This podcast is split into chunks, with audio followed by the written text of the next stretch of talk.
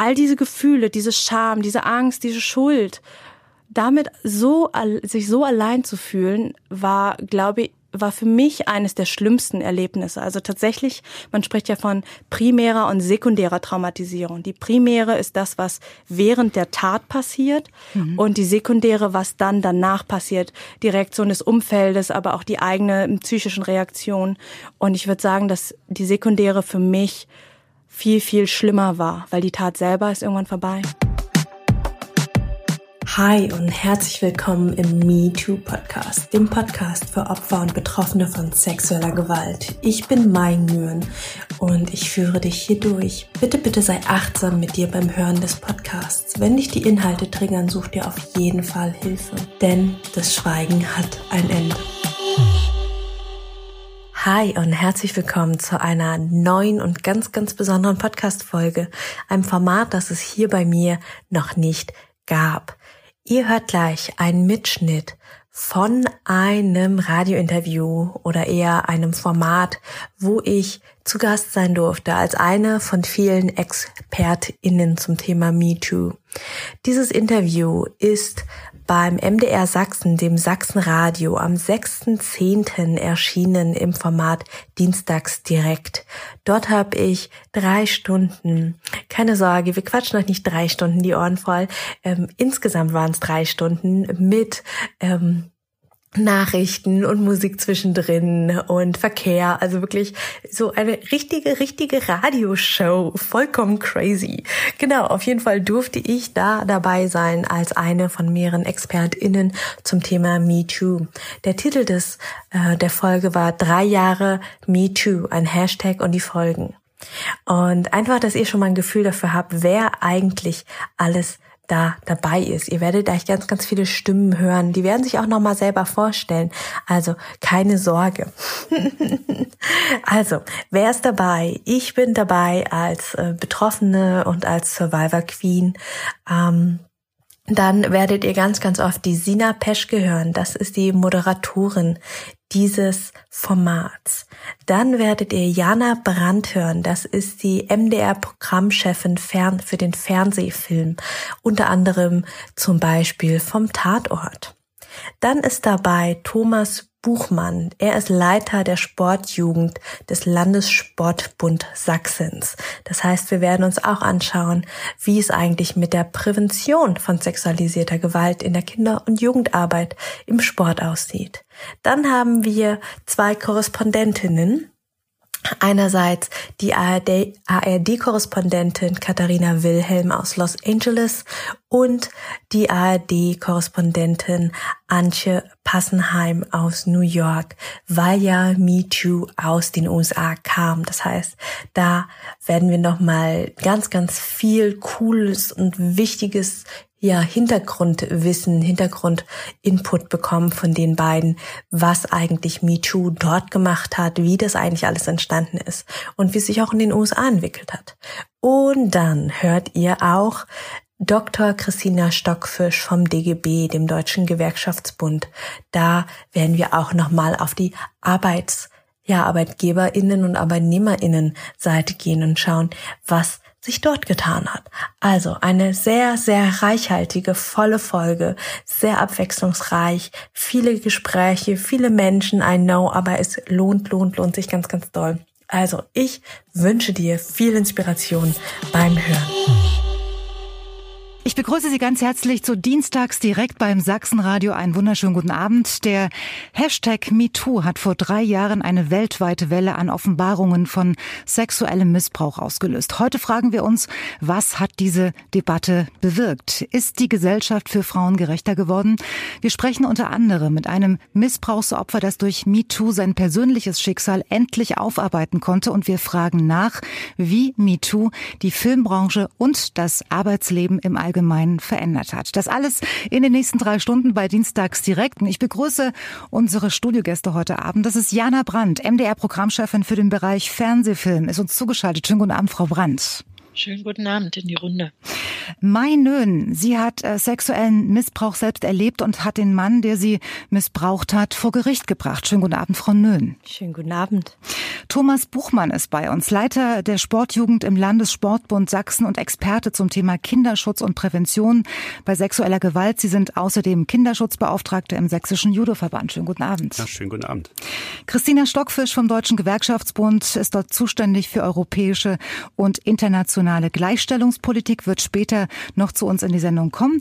Dann sind bei uns heute Katharina Wilhelm und Antje Passenheim. Beide sind ARD-Korrespondentinnen für Antje Passenheim in New York und Katharina Wilhelm in Los Angeles.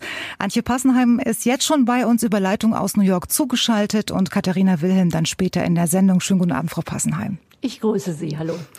Drei Jahre MeToo-Bewegung. Wie hat die Debatte das gesellschaftliche Leben verändert? Wir haben eine Umfrage gemacht und gefragt, wie drei Jahre MeToo das persönliche Leben unserer Hörerinnen und Hörer beeinflusst hat. Und wir haben unsere Hörerinnen und Hörer ausreden lassen. Ja, ich denke, es hat schon was verändert.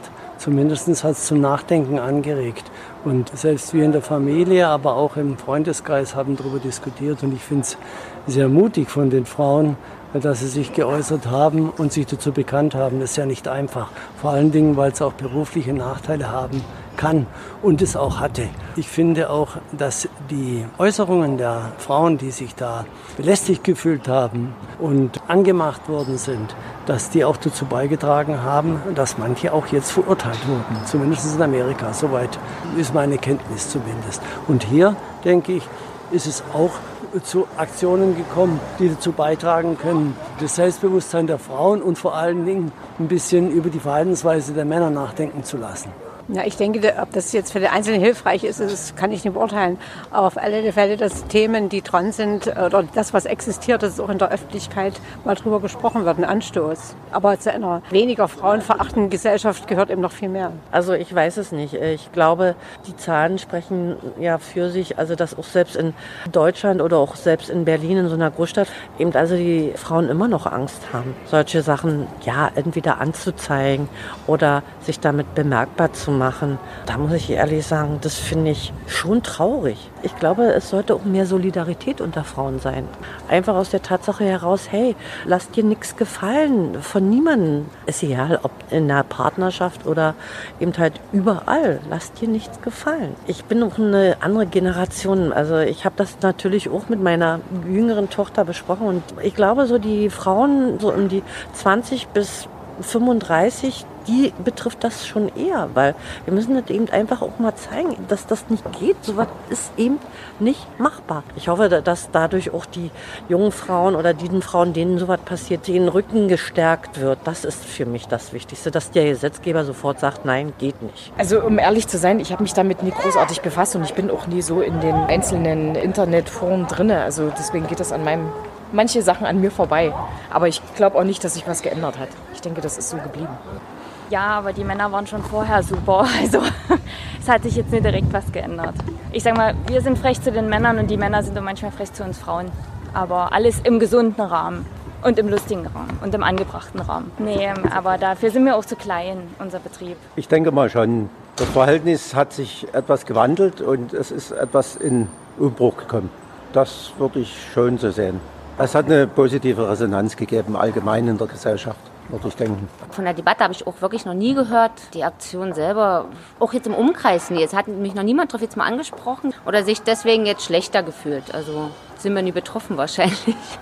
Ja, ich habe früher viel als Fotograf zu Großveranstaltungen und alles und habe da viel mitgemacht, viel erlebt, zu DDR-Zeiten schon. Und was da hinter die Bühnen so losging, wer da alles wartete, bloß damit sie ihn abkriegten und wer einen Künstler nicht abkriegte, nahm Lichttechniker oder einen Tontechniker. Also das war alles freiwillig, da war nicht irgendwo ein Zwang oder sonst was. Und das ist heute eine andere Schau. Und das kann ich Ihnen auch aus eigener Erfahrung sagen. Ah, aber ich finde das alles Idiotie. Ich sage, die meisten haben alleine mitgemacht und die haben nur was unternommen, damit sie was werden. Und heute, wo sie kein Geld mehr verdienen, fällt uns ein, ja müssen wir irgendwo Geld holen. Ja? Und ich sage heute, da ist schon, wenn man mal einer Frau würde an den Hintern fassen oder so. Wenn ich früher mal einen umarmt habe, habe ich auch mal an den Hintern gefasst und gesagt, weißt du eigentlich, was du für einen nackigen Hast? Da waren die stolz. Heute würden sie sagen, der hat mir den Arsch gefasst, der hat mich vergewaltigt. Alles Müll. So ein Metier überhaupt nicht. Wir arbeiten Kosmetik und Podologie, da könnte ich überhaupt keine Veränderung feststellen. Gegenüber das Verhalten hier mit Männern und Frauen ist nach wie vor so, wie es immer war. Mit dem Weinstein, da sind ja mehrere Künstlerinnen auch betroffen gewesen. Das haben wir schon gehört. Also nicht für uns hier in Deutschland, das ist ja mehr in Amerika gewesen. Ja, also hier für uns habe ich nicht das Gefühl, dass das jetzt anders ist. Wir arbeiten allerdings auch nicht in Büroräumen oder so, wo vielleicht Männer dann doch schon im Umgang mit Frauen, das kann ich nicht beurteilen. Das sagen unsere Hörerinnen und Hörer zum Thema MeToo. Und ich gebe jetzt mal die Frage in die Runde.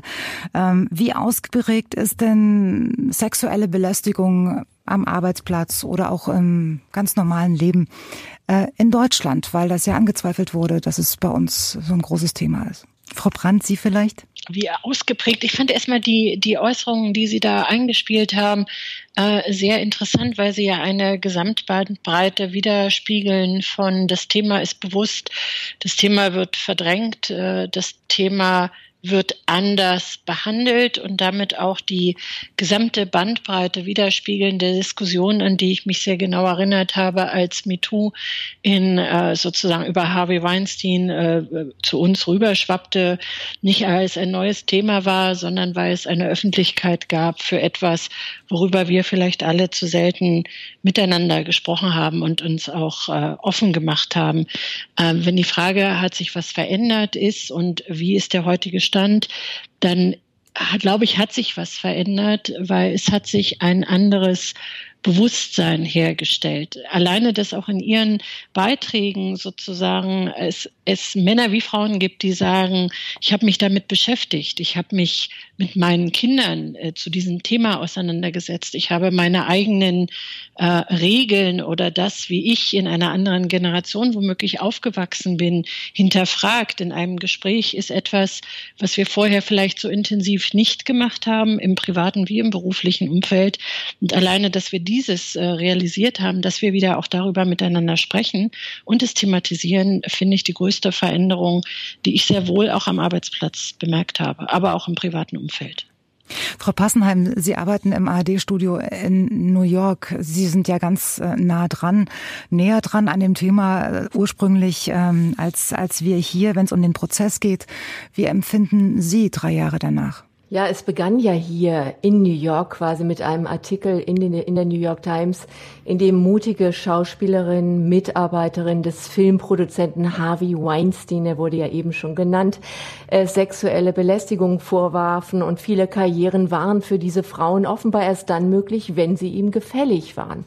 Und eine der Frauen, die Schauspielerin Alyssa Milano, hat ja dann getwittert und hat gesagt, Frauen und auch Männer, wenn ihr sexuell belästigt oder angegriffen worden seid, antwortet auf diesen Tweet mit Me too, ich auch. Und daraufhin antworteten ja Millionen von Menschen aus der ganzen Welt und die Debatte wurde angestoßen und dann wieder der Höhepunkt für mich persönlich dieser Debatte war der Prozess gegen Harvey Weinstein, der mehr war als ein Prozess, denn er war für viele Frauen hier in den USA und ich denke auch weltweit äh, ein Symbol dafür, dass eine Zeit vorbei ist, nämlich die Zeit, in der Taten wie die, die dort äh, zur Debatte standen, sexuelle Belästigung, sexuelle Übergriffe bis hin zur Vergewaltigung, dass diese Taten ernst genommen werden, dass kein Täter mehr so davonkommt, egal wie lange sie her sind, wie weit sie zurückliegen, egal wie prominent der Täter ist. Die Zeit der Weinsteins ist vorbei,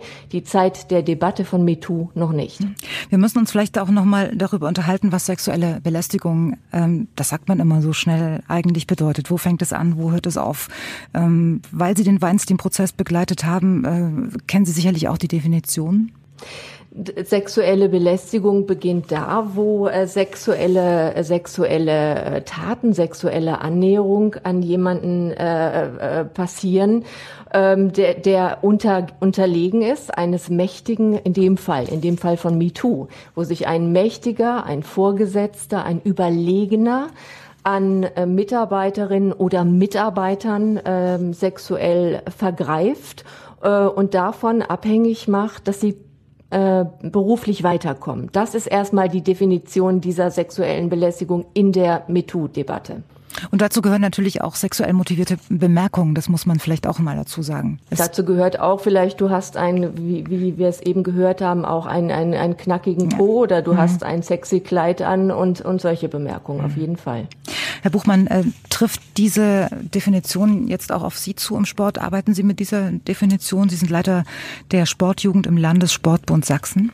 Genau, also es gibt ja von dem Verständnis von äh, sexualisierter Gewalt, sexuelle Belästigung ähm, ein weites oder ein enges Begriffsverständnis und ähm, von der Sache her arbeiten wir auch im Sport damit, dass wir äh, die Bereiche auch im, äh, im non, äh, äh nonverbalen Bereich beziehungsweise auch ähm, was die äh, Bemerkungen auch betrifft, ähm, dass das mit dazugehört. Also schon durch Worten und Gesten ähm, dort sich ähm, vielleicht erniedrigend zu äh, äußern, dass das eine Form von sexualisierter Gewalt ist.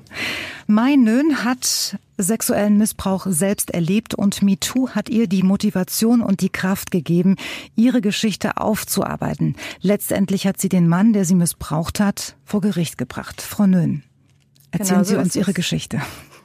Oh, die lange oder die kurze Version? Naja, also ich gehe dann dazwischen. Okay, gerne. Ich starte einfach mal. Genau. Bei mir war es so, dass ähm, ich, also ich bin 28 Jahre alt, für diejenigen, die sich gerade fragen, wo, wo die Geschichte gerade ist und wo es herkommt. Ja. Ich bin 28 und ähm, bei mir war es, ich sag mal, der Klassiker, der äh, nette Freund der Familie. Also es war ein Freund meiner Eltern, ähm, der der war mir noch nie so richtig geheuer und ähm, mit acht, also als ich acht Jahre alt war, hat er sich das erste Mal an mir vergriffen. Und ähm, ich habe das nicht so richtig verstanden erst. Also irgendwas war komisch. Ja, es war, ähm, also wir haben in so einem klassischen Reihenhaus gelebt, so diese Doppelhaushälfte. Und ich bin wollte nur kurz hoch in mein Zimmer, das war ganz oben unterm Dach und er war im Büro meiner Eltern. Meine Eltern waren auf Arbeit. Wir haben nämlich ein Restaurant seit 20 Jahren und ähm, der Freund war im Büro und ich wollte quasi nur kurz vorbei und äh, war, war ein sehr neugieriges Kind und dachte, oh, ich schau mal kurz, was, was der Onkel da gerade macht. Hab meinen Kopf reingesteckt und hab direkt gemerkt, irgendwas stimmt hier nicht und wollte eigentlich wieder abhauen. Und dann hat er mich aber reingerufen und dann hat sich sehr schnell rausgestellt, was nicht stimmt. Er saß nämlich am PC meines Vaters und hat sich Pornos angeguckt. Und ähm, ich habe das mit acht natürlich noch nicht so richtig verstanden, was dort passiert, wusste aber, dass hier irgendwas nicht richtig ist. Und ich war aber volle Kanne im Freeze-Mode, wie ich heute weiß. Also ich war einfach nur noch im Funktionieren, das hier ist gefährlich, irgendwas stimmt hier nicht und habe einfach alles getan, was er mir gesagt hat. Und das lief ähm, über mehrere Jahre, tatsächlich bis ich 14 war. Da war der letzte Übergriff. Und ähm, ja, also er war, hat zum Glück nicht in der Nähe gewohnt, sondern es war so ein typisches Familienbesuchen sich gegenseitig, so ein, zwei Mal im Jahr. Und jedes Mal, wenn er zu Besuch war oder wir bei ihm waren, ähm, ist er übergriffig geworden. Also ähm, tatsächlich, heute weiß ich's. Früher wäre ich mir nicht so sicher gewesen. Ähm, ne, Gerade bei der Begriffsdefinition, was ist da jetzt genau passiert und war das jetzt übergriffig, war das jetzt schlecht, ist das jetzt ein Missbrauch, ist das eine Vergewaltigung? Ich, das weiß man ja nicht, also als Nicht-Jurist, sage ich mal. Mhm. Und ähm, im Nachhinein, mittlerweile weiß ich, dadurch, dass er verurteilt worden ist, ähm, habe ich jetzt auch den Juristenslang drauf. Und ich weiß, dass es ein schwerer sexueller Missbrauch Minderjähriger in Tateinheit mit Vergewaltigung war. Sie haben gerade gesagt, das ist mehrmals passiert. Mhm. Wie lange haben Sie dieses Geheimnis für sich behalten können? Acht war ich beim ersten Übergriff. Angezeigt habe ich mit 25. Für Außenstehende ist es immer schwer vorzustellen, wie das geht, jahrelang nicht darüber zu reden. Warum haben Sie nicht mit Ihrer Mutter gesprochen mhm. zum Beispiel oder einer Freundin? Das ist der erste Gedanke, der einem dabei kommt. Kann ich total gut verstehen. Ähm, bei mir war es so, dass ich äh, tatsächlich wenige Male versucht habe, mir Hilfe zu holen. Ähm, und dabei muss man aber auch verstehen, das weiß ich aber auch erst heute als Erwachsene, dass Kinder viel subtiler sich Hilfe holen, sich viel subtiler Zeichen geben. Ja, ich war zum Beispiel, ich habe es vorhin erwähnt, ich war ein sehr neugieriges, sehr quäliges, sehr aktives Kind und bin quasi schnipp von einem auf den anderen Tag ganz, ganz ruhig geworden, ganz, ganz in mich gekehrt gewesen. Und ähm, wer heute ähm, solche Zeichen kennt, wer, wer sich damit beschäftigt, weiß, hm, da könnte was sein. Ähm, meine Eltern waren sehr, sehr beschäftigt. Ähm, sie haben beide in Vollzeit gearbeitet. Ich mache ihnen absolut keine Vorwürfe, dass sie da das Auge und den Blick und die Energie nicht für hatten. Hm. Hatten Sie das Bedürfnis, zu reden oder, oder vielleicht war das ja gar nicht da? Mhm, ich hatte das ganz, ganz stark. Ähm, es kam aber nichts über meine Lippen. Also es war wirklich, also ich war auch äh, mehrere Jahre in Psychotherapie, nachdem ich angezeigt habe. Und erst da habe ich verstanden, warum. Weil man macht sich ja als Opfer selber Vorwürfe. Ich hätte doch was sagen können und ich hätte, ich hätte doch weglaufen können, ich hätte doch schreien können, ich hätte doch ähm, zumindest danach das meinen Eltern erzählen können. Aber ähm, da waren äh, Schweige Gelübde, nannte das meine Therapeutin. Also ein ganz klassisches Täterverhalten, um sich selber zu schützen, um die Tat zu decken, ist äh, dem Opfer zu sagen, du darfst da nicht drüber sprechen. Und das ist geschehen. Und in der Regel, gerade bei Kindern, die sind ja viel beeinflussbarer. Da ist dann eben auch noch der Faktor, wenn er, wenn er sagt, ähm, wenn du das wem erzählst, dann passiert was ganz Schlimmes. So. Als Erwachsene denken wir uns heute, ja, was soll denn passieren? Hm. Ja, aber als Kind Reicht ist ja die Fantasie, hm. genau, da ist die Fantasie riesengroß und das könnte ja dann alles sein und dann malt man sich alles aus und dann Drogen wie, ja, ähm, wenn das passiert, äh, also wenn du das äh, deiner Mama erzählst, dann äh, weiß sie, dass du was ganz, ganz Schlimmes getan hast und dann kriegst du Ärger. Ja, also auch hier Täter und Opfer verdrehen, schon in der Drohung, weil ich habe nichts Schlimmes getan, sondern er, aber das weiß ich ja als Kind nicht. Hm. Äh, ich darf Sie zitieren, mein größter mhm. Zusammenbruch war auch mein größter Durchbruch. ja. Was meinen Sie damit? Ich meine damit, dass ich mein Leben lang quasi mit einer verdeckten posttraumatischen Belastungsstörung rumgelaufen bin. Ich habe, ähm, Sie haben vorhin gefragt, ähm, wie das denn mit den Erinnerungen ist und ob ich denn nie drüber reden wollte. Ähm, ich hatte die Erinnerung, also bei mir war es keine Amnesie, also es war nicht so, dass ich gar nicht wusste, dass das passiert ist, aber ich habe es verdrängt. Also es ist immer mal wieder über Triggerthemen, ist es mal hochgekommen und dann hat sich alles in mir irgendwie einmal zusammengezogen. Ähm, aber was meinen Sie mit posttraumatischen Belastungsstörungen? Wie hat sich das geäußert? mhm. ähm, das hat sich zum Beispiel darin geäußert äh, in einer ganz, ganz starken Ruhelosigkeit. Also ich konnte keine zwei Minuten stillsitzen. Ich musste immer machen, machen, machen.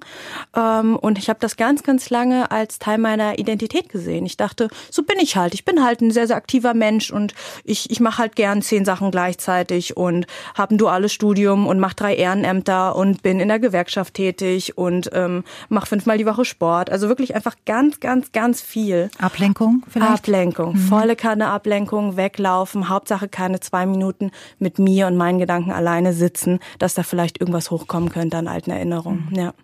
Dann kam irgendwann die MeToo-Debatte, da waren genau. Sie wie alt? Da war ich ähm, Sie heute 28, 25, ja, ne? So 25, mhm. ja. Was genau war der Auslöser, dass Sie gesagt haben, so, jetzt bringe ich ihn vor Gericht? Mhm.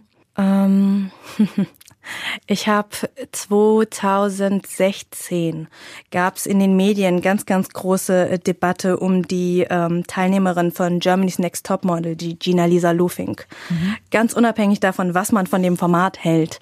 Ähm, war für mich, äh, hat habe ich das Gefühl gehabt, ich bin da total Trittbrett mitgefahren, weil für mich die Lage sehr klar war. Es gab ein Video davon, die Frau hat auf dem Video Nein gesagt, sie wirkt auf dem Video ähm, nicht, als ob sie wirklich da wäre und für mich war total klar, ja klar werden die Typen verurteilt.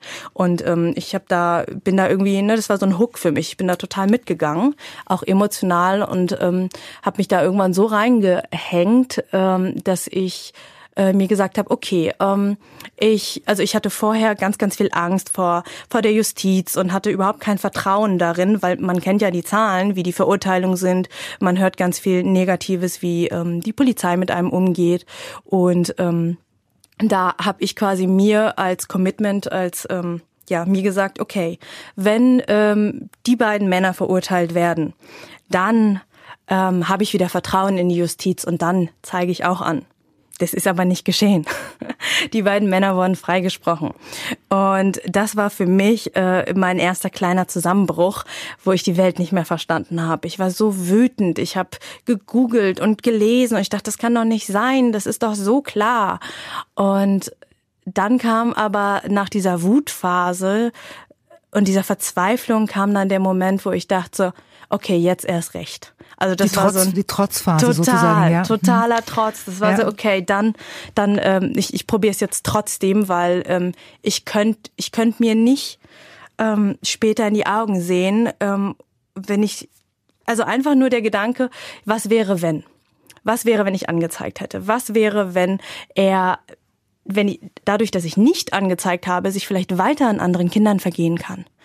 Und da habe ich beschlossen, dass das kann ich für mich nicht tragen. Ich möchte diesen Kampf, diesen Weg gehen. Und ich weiß ja nicht bei der Anzeige, ob ich die Erste bin, die ihn anzeigt, oder die Zehnte. Der Mann hat eine Bewährungsstrafe erhalten. Finden Sie das gerecht? Das äh, ist eine etwas längere Geschichte.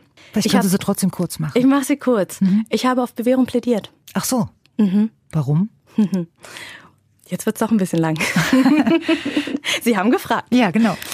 Also, es ist so, dass ich ihn tatsächlich all die Jahre, seit ich 14 bin, nicht mehr gesehen habe. Und er hat auch während es quasi, während der Prozess vorbereitet wurde, während wir Anwälte hatten und so weiter, hat er tatsächlich auch meine Anwältin versucht zu kontaktieren oder seinen Anwalt eher und um ein klärendes Gespräch gebeten. Ich habe abgelehnt und gesagt, ich habe nichts mit diesem Mann zu besprechen. Ich sehe ihn, wenn vor Gericht. Das ist dann tatsächlich auch geschehen. Letztes Jahr im September waren fünf Verhandlungstage angesetzt. Und ich habe mir zehn Millionen Szenarien ausgemalt, wie das hätte aussehen können, wie unser erstes Zusammentreffen hätte aussehen können. Und wie war's? Keines davon ist eingetroffen. Keines. Ich laufe über diesen Gerichtsflur, so ganz klischeehaft, super altes Gebäude. Ähm, das ist das Lüneburger Landgericht gewesen. Und über diesen Linoleumboden, so ein bisschen dreckig, siffig und dann sehe ich den Mann vorm Gerichtssaal vor der Tür stehen. Ähm, der Saal war noch zu und ich merke nur, alles in mir macht zu. Ich will ihn nicht sehen, ich will nicht mit ihm reden und ich habe mich umgedreht. Also ich bin so fünf Meter, bevor wir aufeinander getroffen wären, bin ich stehen geblieben, habe mich umgedreht mein Partner war noch dabei und habe dann quasi so getan, als ob ich mich mit ihm unterhalte und ihm den Rücken zugedreht, dass ich auf keinen Fall mit ihm reden muss. Was dann passiert ist, ist das, was ich niemals erwartet hätte. Er ist auf mich zugekommen. Und zwar einmal respektvoll wirklich um mich herumgelaufen mit Abstand und ist vor mir auf die Knie gefallen und hat angefangen, um Verzeihung zu bitten, hat seine Taten gestanden, hat gesagt, dass es ihm unglaublich leid tut, dass er nicht versteht, dass er sich bis heute Vorwürfe macht, dass er nicht versteht, was er da getan hat, warum er das getan hat. Und er bittet um Verzeihung. Reicht das? Das habe ich mich auch gefragt. Mm, sehr, sehr lange sogar. Ich hatte ja fünf Verhandlungstage, die über drei, vier Wochen verteilt waren. Für mich war dann zum ersten Mal auch die Option offen, mit ihm an einen Tisch zu gehen. Und das haben wir getan. Also in Absprache mit unseren AnwältInnen, also ich hatte eine Anwältin, er hatte einen Anwalt, sind wir ähm, in Mediationsraum mit einem Mediator vom Gericht und einem Dolmetscher. Mm, also er spricht Vietnamesisch ähm, und haben dann gesprochen und ich durfte und konnte alle meine Fragen stellen. Alle Fragen, die mich all Jahre beschäftigt haben und ich habe gespürt, also ich habe, es war wirklich, es, man, man kann das rational nicht erklären, mhm. aber ich habe gespürt, dass, dass er ehrlich ist, dass er wirklich ehrlich zu mir ist, dass, dass er selber komplett zerfressen ist. Und in dem Moment, in dem er damals im Gerichtsflur vor mir auf die Knie gefallen ist, ist, ist so dieses ganze Bild vom großen Monster, von diesem übermächtigen Mann. Ich meine, der war ja doppelt so groß wie ich damals, ja. Dass, dass da dieser Mann, dieses Monster, dieses, das, was mich in meinen Albträumen verfolgt hat, das Bild ist komplett zusammengefallen. zusammengefallen. Genau. Und ich habe nur noch dieses kleine Häufchen Elend vor mir gesehen, das ja ganz andere Probleme hat, wenn es sich an einem kleinen Kind vergehen muss. War MeToo für Sie die Erlösung? Es war schon sehr, sehr heilsam, ja, weil ich zum ersten Mal gemerkt habe, ich bin nicht alleine. Ich hab, bin all die Jahre rumgelaufen und dachte, nur mir geht's so, nur ich habe das erlebt. Ich bin ganz alleine und all diese Gefühle, diese Scham, diese Angst, diese Schuld, damit so sich so allein zu fühlen, war, glaube ich, war für mich eines der schlimmsten Erlebnisse. Also tatsächlich, man spricht ja von primärer und sekundärer Traumatisierung. Die primäre ist das, was während der Tat passiert mhm. und die sekundäre, was dann danach passiert. Die Reaktion des Umfeldes, aber auch die eigene psychischen Reaktion. Und ich würde sagen, dass die sekundäre für mich viel, viel schlimmer war, weil die Tat selber ist irgendwann vorbei. Geht's Ihnen jetzt gut? Mir geht's heute richtig gut, ja. Ich danke Ihnen erstmal für diese Geschichte mhm. und ich denke, äh, das lassen wir erstmal für einen Moment auf uns wirken und reden dann weiter. Hier ist MDR Sachsen mit dienstags direkt. Begonnen hat das Ganze ja in der US-Filmbranche. Der Produzent Harvey Weinstein wurde angezeigt und Anfang des Jahres zu 23 Jahren Haft verurteilt. Darauf gehen wir später in der Sendung noch einmal detailliert ein. Wir schauen jetzt erstmal auf die deutsche Filmbranche und äh, zu Jana Brandt. Jana Brandt Sie sind MDR-Programmchefin im Bereich Fernsehfilm. Sie konzipieren und produzieren Filme und Serien wie zum Beispiel In aller Freundschaft, Weißensee, Bornholmer Straße, Der Turm, Charité. Sie sind auch für die Tatorte zuständig aus Dresden und aus aus Weimar. Weimar. Das heißt, unter vielen erfolgreichen äh, deutschen Fernsehproduktionen steht im Abspann Ihr Name. Ist denn sexuelle Belästigung auch Thema in Ihren Produktionen schon gewesen?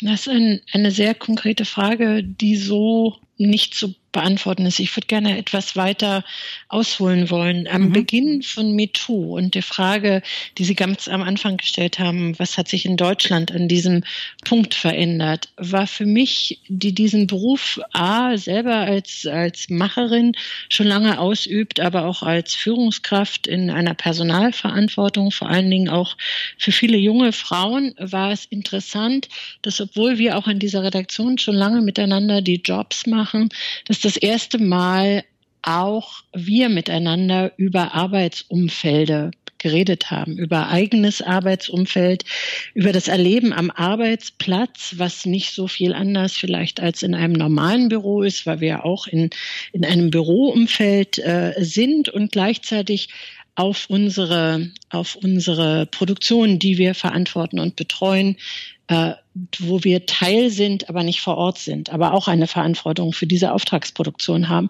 Und ich erinnere mich ähm, sehr genau an, an, diese, an diese Phase, wo man einerseits äh, fasziniert, ähm, zum Teil angewidert, äh, zum Teil ermutigt, je nachdem in welcher Perspektive auf die Ereignisse in die USA geschaut hat, wie die Diskussion, wie, wie Leute, wie Mitarbeiterinnen sich, sich äh, bereit machen, über ihre Erfahrungen im Arbeitsprozess zu sprechen. Und die sind sehr unterschiedlich gewesen von vom respektvollen Miteinander, von ganz tollen Arbeitserlebnissen bis hin aber auch zu Situationen, die schwer einzuordnen waren zu unterschiedlichen Punkten, äh, die, die zu keinem Zeitpunkt mit sexueller Gewalt zu tun hatten, aber eher mit so, so unterschwelligem, wenn man als, als junge Frau in ein Arbeitsteam kommt, äh, wie wird man behandelt, äh, von wem, von oben herab, wie beiläufig sind Bewegungen oder Bemerkungen. Ähm, und das war eine sehr spannende Phase auch für uns, weil ich ein sehr offenes Arbeitsklima diesbezüglich auch gespürt hatte bei uns in der Redaktion. Und wir sind viele, viele Frauen, äh, worauf ich sehr stolz bin, weil ich auch viele Frauen gefördert habe in dieser Funktion und ihnen die Chance gegeben habe, ähm, äh, gleichzeitig sozusagen diese Arbeit in ein männlich dominiertes Feld einzutreten. Und dann sind wir und da schließt sich jetzt äh, auf Ihre Frage an, haben wir auch auf unsere Produktionen geguckt und haben lange darüber diskutiert, wie wir in ein, ein Gespräch kommen wollen mit unseren Produktionsfirmen, die für uns in Auftragsproduktion für den MDR, aber auch das erste produzieren und haben Diskussionsrunden mit unseren Produzenten gemacht, die wir in dem MeToo-Gedanken weitergefasst haben. Ich erinnere mich, dass wir damals eingeladen haben im MDR, wie wir miteinander arbeiten wollen und haben in dieses, wie wir miteinander arbeiten wollen, das Thema MeToo integriert, aber nicht ausschließlich, weil wir in, in dem reflektieren, wie das Arbeiten miteinander ist, aber auch in den, im fiktionalen Umfeld unserer Auftragsproduktion manchmal auch ähm, also wir hatten keinen Fall von, von sexueller Gewalt, äh, sexueller Missbrauch, ähm, ähm, wie Sie äh, in Ihrer in Ihrem Beispiel beschrieben hatten, sondern wir hatten eher so, wie verhält man sich in Buchbesprechungen? Ähm, wer sitzt wo? Wie scheinbar beiläufig geht eine Hand von wem auch immer, wohin auch immer. Ähm, und wir hatten auch Themen, die mit Respekt zu tun hatten ähm, am Arbeitsort, die mit ähm, in unseren Produktionen, die in der Frage von Hierarchien, wer missbraucht, äh, Macht, egal wie, und manchmal auch nur im Ton vergreifen. Also wir hatten viele Themen, äh, die, glaube ich, für diese Branche gar nicht typisch sind, sondern im Arbeitsumfeld ähm, manchmal so beilaufen, so wie wir es auch am Anfang gehört hatten, so das ist doch normal, ähm, das ist doch so, das gehört doch zum Arbeiten miteinander und haben versucht, MeToo zu integrieren also, in das, wie wir miteinander arbeiten wollen. Wenn ich Sie richtig verstanden habe, haben Sie sich selbst sensibilisiert? Ähm, ja. Und äh, ja. können Sie und ich oder ich habe den Eindruck, dass Sie in Ihrer Position MeToo sogar verhindern können. Ja, auf jeden Fall. Also äh, sozusagen, indem diese offene Arbeitsatmosphäre, deswegen hatte ich länger ausgeholt, äh, zu mhm. schaffen, das, äh, das Gefühl miteinander ähm, Informationsketten auch zu schaffen, eine Awareness dafür, wenn etwas passiert, eine Offenheit im Umgang damit, wenn jemand ein Thema hat, egal ob ein Mann oder eine Frau ein Thema hat, äh, an wen sie sich wenden können, äh, wer sind die Ansprechpartner. Das sind alles Fragen, die ist so nicht klar geregelt gab in, in dieser Zeit, in den Filmteams ähm, und insofern diese Klarheit auch in Arbeitsabläufen zu schaffen, ähm, Informationsketten ähm, und damit ist auch präventiv äh, damit umzugehen, äh, finde ich eine der größten Errungenschaften. Nur um das abzuschließen, auch in unseren Verträgen sind heute Klauseln gegen sexuelle Gewalt und Belästigung explizit in jedem unserer Auftragsproduktionen drin. Mhm. Das war vorher so explizit nicht. Also es hat sich viel verändert, auch in der Prävention. Ja, das ist und jetzt in, in Leipzig so. Awareness. ja, das ist in Leipzig jetzt bei Ihnen so. Haben Sie einen Überblick über den Rest Deutschlands? Was man ähm, äh, nee, also den Überblick habe ich nicht, aber ähm, die zum Zeitpunkt, als, als wir alle, egal in welcher Branche wir gearbeitet haben, uns mit MeToo und unserem sozusagen beruflichen wie privaten Sein beschäftigt haben, hat sich auch natürlich die Filmbranche explizit damit beschäftigt. Und ich weiß, dass viele Kollegen anderer Häuser und Sendeanstalten sich genau damit explizit beschäftigt gehabt haben und in der Frage, wie wir eben äh, es miteinander verhindern können. Und heute man muss sich das so vorstellen, dass auch in den äh, Teams sozusagen, die eine Produktion starten, gibt es ein, äh, ein, ein Kick-off, einen Abend, wo man sagt, jetzt sind wir alle miteinander. Das sind ja neu zusammengewürfelte Teams, die sich zum Teil kennen, die sich zum Teil nicht können. Und es gibt Arbeitseinweisungen bis Brandschutzbelehrungen, also Dinge, die mit dem Arbeitsumfeld ganz klar zusammenge zusammengehören. Und in diesen ähm, Auftaktveranstaltungen gehört das gegenseitige Beteuern und nicht nur das Beteuern, Kindern, sondern das Einschwören auf äh, den Kodex der Vermeidung der sexuellen Gewalt und Belästigung und gleichzeitig dem, dem Klarmachen von, von ähm, Referenzen, an wen man sich zu wenden hat, zum Arbeitsalltag. Das mhm. gab es vor drei Jahren nicht. Insofern hat sich viel, so glaube ich, in Richtung Prävention auch getan. Gut, und äh, aber in den Jahren zuvor, vor MeToo 2017, ähm, gab es ja in Deutschland auch den ein oder anderen Fall, der erst jetzt ans Licht gekommen ist. Zum Beispiel so, diesen Fall vor drei Jahr, äh, Wochen ist die Schauspielerin, ich glaube, Jani Tempel, wieder an die Öffentlichkeit gegangen, weil sie für den anstehenden Prozess gegen den Regisseur Dieter Wedel Geld benötigt, mhm. das sie nicht hat. Und deshalb sammelt sie über eine Crowdfunding-Plattform ähm, Geld für das Anwaltshonorar sozusagen. Sie wirft Wedel vor, sie bei einem Vorsprechen vergewaltigt äh, zu haben. Kein Geld, keine Gerechtigkeit. Ist das immer noch so? Das äh, ist eine Zuspitzung der Frage. In dem konkreten Fall, ja. den ich auch nur aus der Presse kenne, äh, mhm. haben Sie es genau eben ja dargestellt. Ne? Es ist eine, ein konkretes Erfordernis, äh, um in einen doch längeren Prozess eintreten zu können und gleichzeitig eine hohe Solidarität, die ich bemerkenswert finde, dieses auch zu ermöglichen, den langen Atem zu haben, äh, vor Gerechtigkeit, äh, vor Gericht auch für Gerechtigkeit zu streiten. Wie war das? das wie, war, wie war das denn in, äh, in New York, Frau Passenheim? Wie viel Geld war da im Spiel? Konnten das wirklich nur Künstlerinnen machen, die äh, einen finanziellen Background hatten oder ähm, gab es da Anwälte, die ähm, da auch da ihre Chance gesehen haben? Ähm, der Ohne finanzielle Geld. Background spielte mit Sicherheit auch eine Rolle. Was auch eine Rolle spielte, ist, dass viele Täter wie Harvey Weinstein ihre Opfer zum Schweigen gebracht haben, systematisch über viele Jahre. Deshalb hat es ja so lange gedauert, bis dieser Prozess auch ins Rollen gekommen ist durch sogenannte Schweigevereinbarungen, wo den Opfern sehr viel, den, den mutmaßlichen Opfern muss ich in dem Fall sagen, sehr viel Geld dafür gegeben wurde, dass sie äh, sich verpflichtet haben, ihr Leben lang zu schweigen und selbst vor Familienangehörigen mit ihren eigenen Männern, Frauen, Kindern, Müttern, Vätern nicht darüber zu reden. Und das ist auch eine Folge dieses äh, Prozesses, dieses Weinstein-Prozesses, eine praktische Folge, äh, dass viele Bundesstaaten in den USA gesagt haben, Moment mal, solche Vereinbarungen lassen wir nicht mehr zu.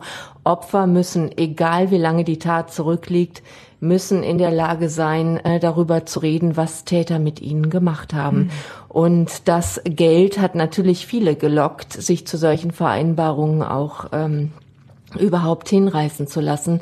Sicherlich spielte Geld eine Rolle. Sicherlich spielte die Prominenz der Opfer eine Rolle, die dadurch ja Stärke sich gegenseitig gegeben haben auch und, und gezeigt haben, wir halten zusammen, wir sprechen für alle. Und das ist ja auch die, die Forderung der MeToo-Gründerinnen, die sagen, das waren jetzt die prominenten Fälle, es gibt sehr viel mehr Fälle, die sind nicht so prominent, so viele mhm. Leute, die nicht so mächtig berühmt sind, reich sind. Und äh, für die muss das genauso gelten. Und auf die müssen wir uns jetzt demnächst richten. Was ich auch eben noch, was mir auch eben noch durch den Kopf ging, auch als ich die sehr eindrucksvollen Schilderungen von Mai Nün äh, gehört habe, ähm, dass dieser Prozess, der hier passiert ist äh, in New York, der hier abgelaufen ist, dass dieser Prozess allen Opfern auf aller Welt in aller Welt gezeigt hat, eure Vorwürfe, die haben vor einem Strafgericht Bestand. Das wird nicht einfach äh, äh, gehört und dann weggewischt, sondern es hat vor einem Strafgericht Bestand, auch wenn diese Vorwürfe schon so viele Jahre zum Teil zurückliegen. Sie verjähren einfach nicht in dem Fall. Und sie sind nicht weniger stich, äh, stichhaltig. Ähm, Frau ja. Nön, darf ich Sie ganz kurz noch was fragen? Inwiefern war bei Ihnen Geld von Bedeutung? Brauchten Sie Geld, um vor Gericht zu gehen oder haben Sie es auch mit einer Prozesskostenbeihilfe geschafft?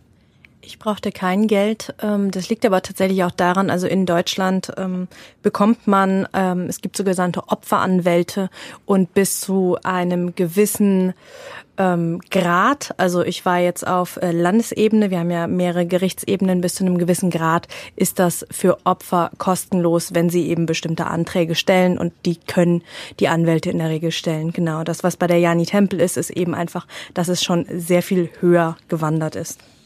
Mhm. Deshalb braucht sie das Geld. Genau. Antje Passenheim ist ARD-Korrespondentin in New York und ist uns zugeschaltet und es gibt auch fast keine Probleme. Frau Passenheim, ähm, Frau, äh, mit dem Urteil gegen den amerikanischen Filmproduzenten Harvey Weinstein am Anfang des Jahres ist ja endlich ein Zeichen gesetzt worden gegen Machtmissbrauch und sexuelle Gewalt. Der Mann sitzt jetzt für 23 Jahre im Gefängnis. Sie waren beim Prozess in New York dabei und Sie sagen, fast nichts hat Sie in Ihrer Laufbahn als Korrespondentin mehr geprägt als diese Zeit. Warum? Äh, naja, es war jedenfalls eine der bewegendsten Ereignisse, die ich äh, hier mitverfolgen konnte. In ihrer Tragik, Brutalität, in der Traurigkeit dieses Prozesses, aber auch manchmal in der Zerrissenheit. Denn ich muss sagen, niemand hat die Jury, diese Schöffen, diese Laien, hat sie beneidet um dieses Urteil, denn es war durchaus nicht so, dass die Beweise nach all den Jahren klar auf der Hand lagen. Da gab es durchaus sehr viele Grauzonen und das hat dieser Prozess gezeigt. Trotz solcher Grauzonen gibt es am Ende ein Urteil für Täter wie Harvey Weinstein. Von den mehr als 80 Frauen, die Weinstein ja sexuelle Übergriffe vorwerfen, zum Teil Vergewaltigung, fanden sich gerade mal zwei Frauen, die ihre Fälle durchfechten konnten oder wollten. Das war die Schauspielerin Jessica Mann, die er vergewaltigt hat, und seine Ex-Assistentin Mimi Haley, die hat er sexuell genötigt. Ähm, und die anderen Fälle waren zum Teil verjährt oder die Frauen hatten sich auf einen Deal mit Weinsteins an Anwälten eingelassen oder die Fälle waren nicht justiziabel. Aber auch diese beiden Fälle, die hier vor Gericht waren in New York, die waren längst nicht so eindeutig, wie sie zunächst aussahen. Denn mhm. beide Frauen hatten auch vorher einvernehmliche Begegnungen mit Weinstein, auch sexuelle Begegnungen, die sie auch, äh, die sie auch freiwillig hatten. Und sie hatten lange Kontakte, freundschaftliche Kontakte zu ihm. Erleben. Und diese Opfer zu erleben, die Qual über das zu sprechen, was dann das Ganze zum Kippen gebracht hat, was ihnen widerfahren ist, zum Teil unter Tränen, das war mehr als bewegend. Aber auch diesen tiefen Fall dieses mächtigen, dieses kolossartigen, mächtigen Mannes zu verfolgen, der am Ende gebückt und krumm auf seinen Rollator gestützt jeden Morgen wie im Rampenlicht durch diese Reportertrauben schob, das war sehr bewegend, bewegend auch, weil dieser Mann bis zum Ende gezeigt hat, Harvey Weinstein, ich fand mein Verhalten normal. Ich habe nichts getan. Ich habe niemanden zu irgendwas gezwungen. Ich habe nichts falsch gemacht. Und das mhm. ist ja genau die Haltung, die viele haben in der Situation, in der MeToo-Debatte. Und genau damit ist er eben diesmal nicht durchgekommen.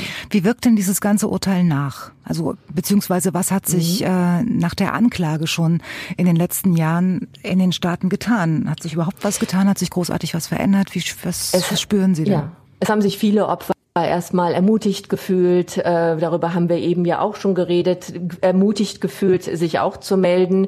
Es steht ja bereits der nächste Prozess gegen Harvey Weinstein jetzt in, in Kalifornien an.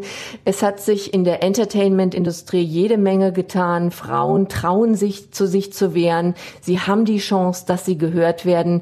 Ähm, es hat sich äh, auch praktisch was getan. Ich habe es eben schon mal angesprochen sogenannte Schweigevereinbarungen zwischen Tätern und Opfern, wo den Opfern Geld be bezahlt wird, damit sie eben äh, sich nicht melden, zu Worte melden. Das haben viele Bundesstaaten abgeschafft, verboten, zum Beispiel auch hier in New York ist das so.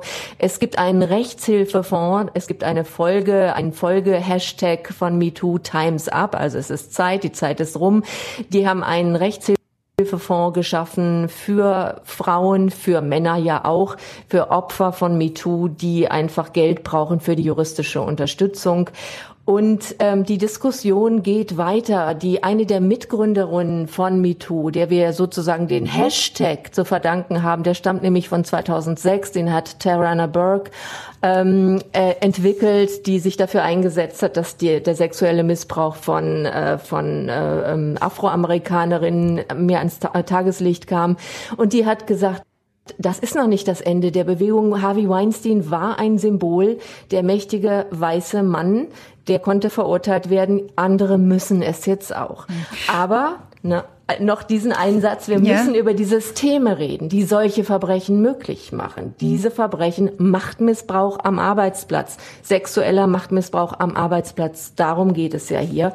Und da müssen die Systeme verändert werden. Auch da Darüber haben wir ja eben schon gesprochen. Da ist ja auch in, in, in Deutschland äh, einiges in Bewegung gekommen. Und da war dieser Kinofilm, der lief ja in den Staaten höchstwahrscheinlich viel früher als äh, bei uns. Ich habe ihn, glaube ich, Anfang des Jahres gesehen, Bombshell, mhm. mit Nicole mhm. Kidman und Charlize ja. Theron ja, heißt sie, ne? Fox News. Ja, ja, genau. Die Geschichte Fox News von Fox News und diesem Chef Roger Ailes hieß er wohl, ne? Genau. Ähm, genau. Darf ich unsere anderen Gäste noch fragen, ob zufällig jemand diesen Film gesehen hat, Bombshell, Anfang des Jahres?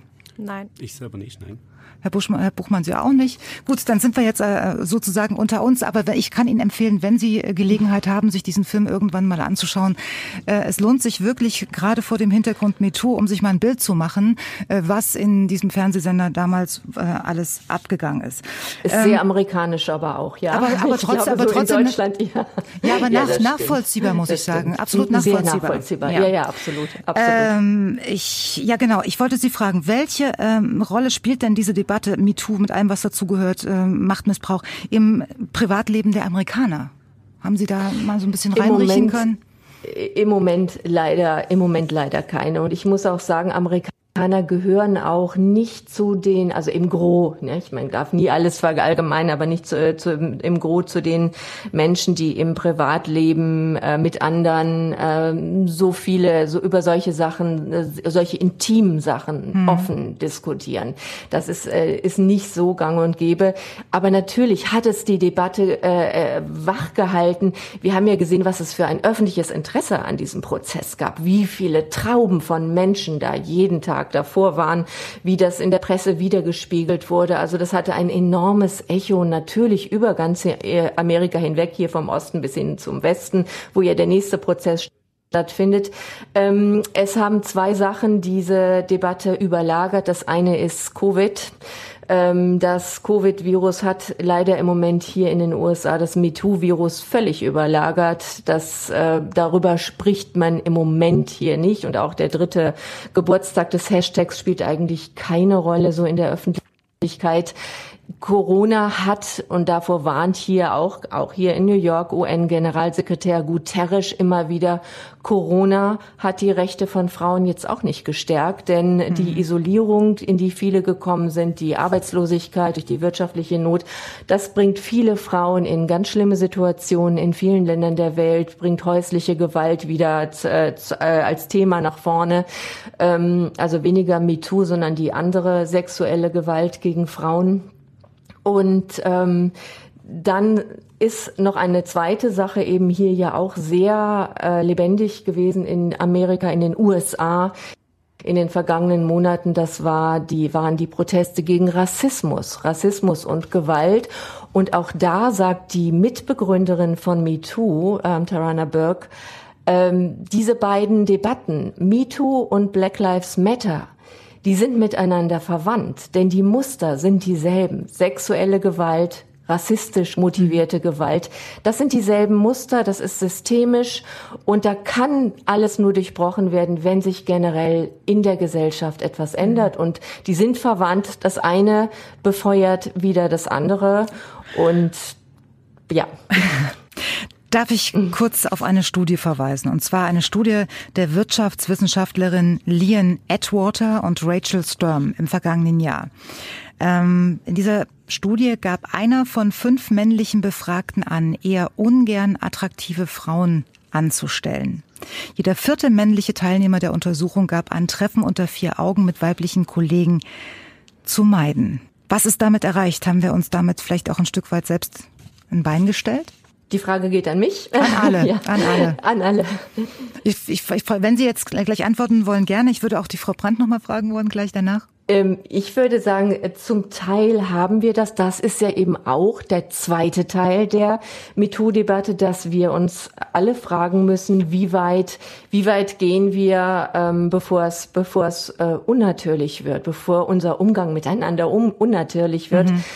Und äh, inwieweit sind wir zum Teil auch, ähm, egal ob männlich oder weiblich, äh, provozieren wir zum Teil auch Reaktionen, die dazu führen, dass es zu, zu MeToo, dass es zu sexueller ähm, Belästigung kommt ähm, ohne dass wir es wissen, ohne dass uns das bewusst ist. Und das ist die zweite Frage, dass viele eben sagen, wir müssen wirklich aufpassen, dass wir dadurch keine über Political Correctness erzeugen, die es uns nicht mehr möglich macht, normal miteinander umzugehen. Genau, da reden wir später nochmal ganz ausführlich drüber. Ähm, Frau Brandt, wie ist das in Ihrem Verantwortungsbereich? Äh, haben Sie sowas schon mal gespürt, dass äh, Männer so reagieren könnten?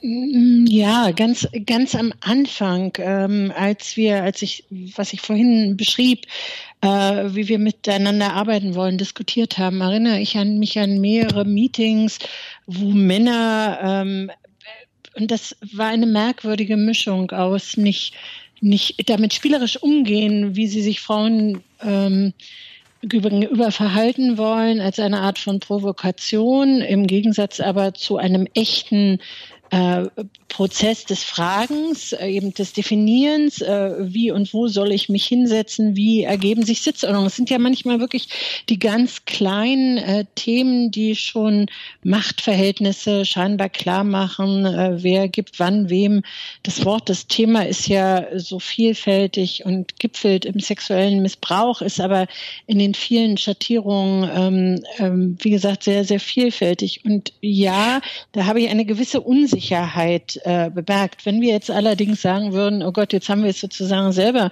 uns eingebrockt, äh, dass es jetzt zu political correct äh, wird, äh, mhm. da glaube ich, sind wir weit entfernt davon, ähm, sondern würde uns eher als Frauen ähm, weiterhin dazu ermutigen wollen, sehr direkt und klar zu formulieren, wie wir äh, betrachtet werden wollen und wie wir möchten, dass mit uns umgegangen wird, nämlich auf Augenhöhe. Aber ganz im Ernst, wenn Sie denn so verunsicherte Männer vor sich haben, denn sowas gibt es ja auch, hatten Sie schon mal einen Moment von Mitleid?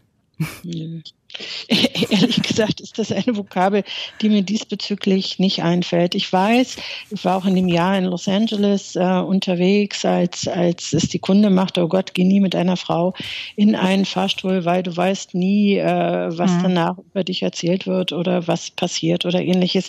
Aber muss man äh, Männer dann nicht auch ein bisschen verstehen, wenn, wenn sie, weil das sind ja dann offensichtlich... Männer überhaupt, ich verstehe Männer immer und überall, ehrlich gesagt. Deswegen ist so Mitleid von Männern, ich finde, sie sind ja Human Beings äh, und ich persönlich äh, mag auch sehr gerne mit ihnen zusammenarbeiten. Aber die, die Vokabel Mitleid ähm, wäre eben nicht eine Vokabel. Nee, ich glaube, dass wir das alles miteinander lernen müssen, wie wir unverkrampft auch weiterhin umgehen müssen. Meine Beobachtung ist eher, dass uns der Corona ein bisschen hilft, weil die Frage, ähm, äh, die Filmbranche äh, in, in sehr speziell ist ja sehr dafür bekannt, äh, von Umarmungen, Küsschen hier und Küsschen da, die vielleicht auch manchmal falsch sozusagen zu interpretieren sind. Ähm, und dieser Abstand, der uns alle äh, virusbedingt und pandemiebedingt äh, uns zwingt, ein bisschen mehr auf Abstand zu kommen, schafft eine andere Realität, die vielleicht nicht besser ist, aber zumindest in dieser Frage auch hilft, weil man auf Abstand steht.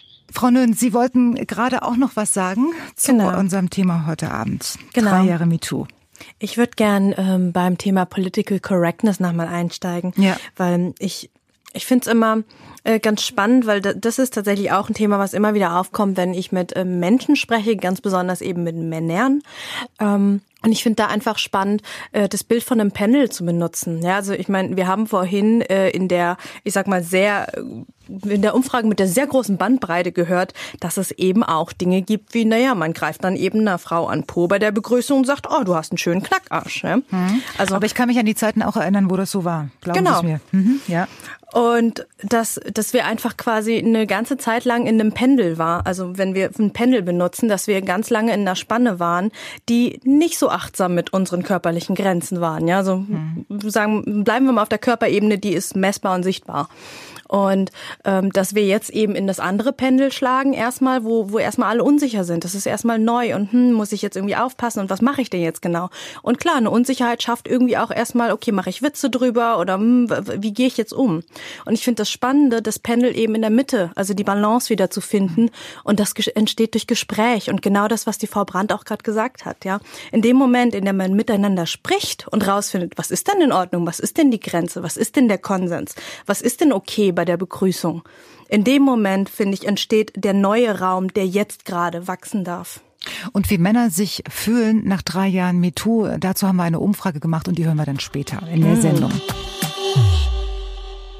Okay, das war der erste Teil des Radiointerviews beim MDR Sachsen. Übermorgen kommt Folge Nummer zwei raus. Ich wünsche dir noch einen wunder, wunderschönen Tag, Abend, Nacht, wann auch immer du die Folge hörst. Und wenn du noch ein bisschen Input von mir haben magst zum Thema Trauma, hol dir total gerne mein kostenloses E-Book, das Trauma Kit. Das kannst du in den Show Notes runterladen unter meingün.de slash links. Dort kannst du dir das E-Book einfach runterladen und dich ja, ganz entspannt nochmal ein bisschen mehr mit dem Thema Trauma und Flashbacks auseinandersetzen. Bis dahin, deine Mai. Ciao.